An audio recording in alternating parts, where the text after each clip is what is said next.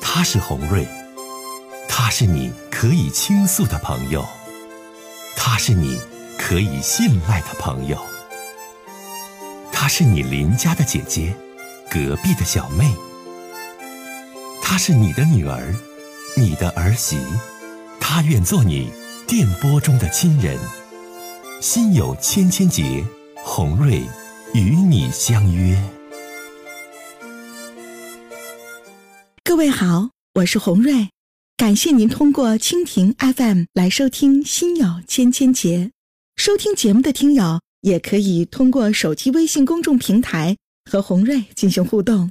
我们“心有千千结”栏目的手机微信公众号是大小写英文都可以，FM 八八八 X。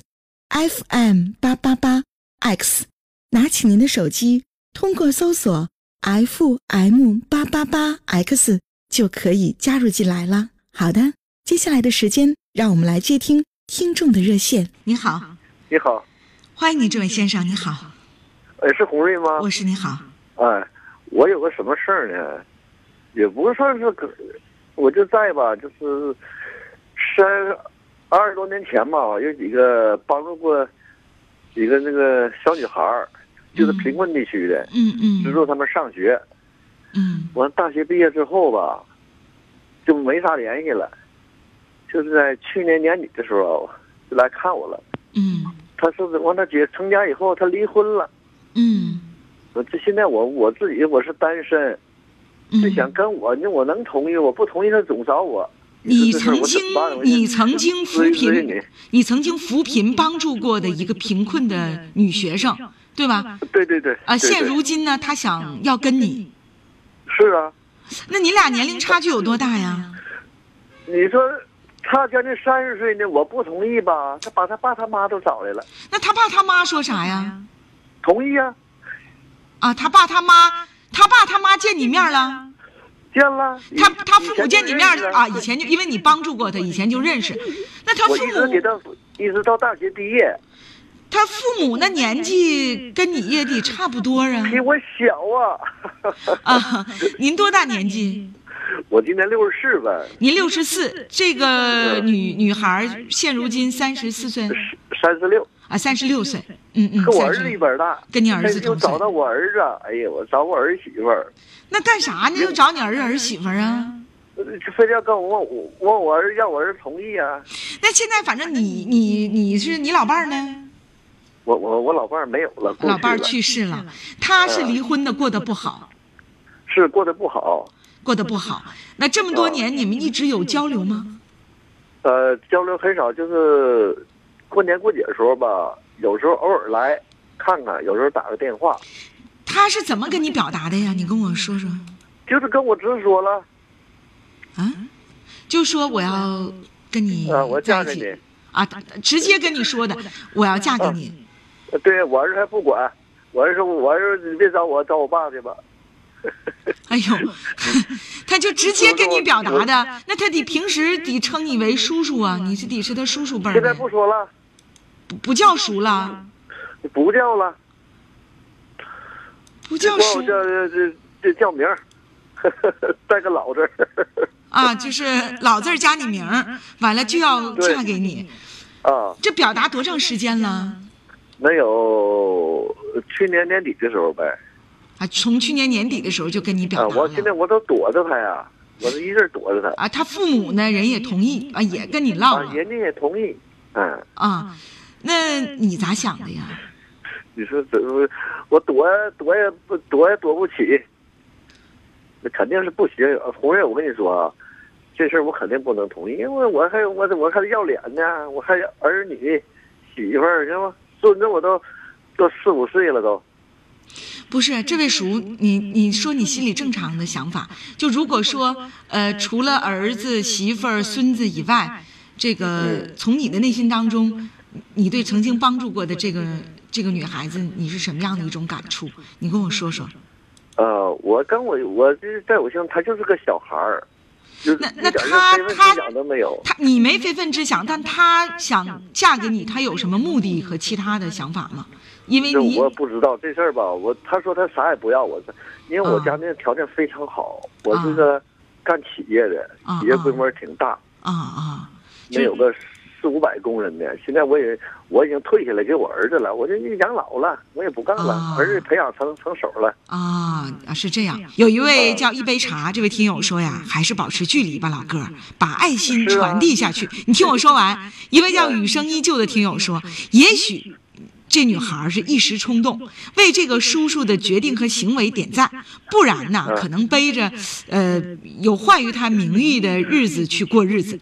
还有呢，是啊哎一位听友持有不同意见，听我讲啊，说既然人家这女孩对他有情有义，两个人还都是单身，如果叔叔真是相中她了，为什么就不能给彼此一个机会呢？你看大家持有的意见都不一样，我不知道 您是怎么想的？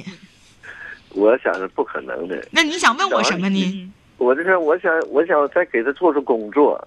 我说你差点家里差什么钱呢？我再给你，我他差你没房子，我再给你买手房，这都行。哎呀，我觉得到这一步，你听我讲，我多说两句，嗯这位先生。到这一步，家里没房儿，他既有父母，对不对？也有嗯生生活的本领和能力。那你这爱心就不要再上升到这个程度了。一旦这个女同志跟你提出来了，她对你有好感、有感情，想嫁给你，那么你的这种扶贫帮困，我觉得是有限度的。如果你再给她买个房子，你会让这个女同志怎么想呢？就更想跟你对你不离不弃了。所以我还真就建议你，这位先生，不宜再把爱心传递到在她离婚之后想嫁给你，你不同意的时候，你还继续把爱心传递成为给她钱、给她房儿，这个会让人误解的。啊，是因为啥呢？就当初吧，一共是有七八个连男孩带女孩儿，现在那些吧，到现在吧，也都走上工作岗位了，都没没有联系，就为他一个这么多年吧，就是就是说白了，呃，有时候过年过节儿到这来看看，有时候给我打给家里给我打个电话。其实我对他也挺好，但是这事儿不可能，因为我儿女都那么大了，孙子都有了，你说这让儿媳妇也在孝顺咱们，对不对？献爱心，这位叔叔是不求于回报的，但是很多人献完爱心之后，究竟能懂得感恩和问候的孩子有多少个呢？可能，呃，每个人所说的或者是感触的都不一样。嗯。但是，首先，献爱心这个人，他在出发点的时候，他的这个他的这个举动，就不是说有一天想让你们回报于我什么东西。但这个孩子呢，这么多年一直跟你保持着联系。抛开世这个世俗的一些观念啊，这位先生，我说几句。呃，如果说您现在就是也是丧偶独身一人，然后呢，这个女孩子因为比较了解，看着她成长，离婚之后也是孤身一人，包括她父母啊也都挺支持她这件事儿。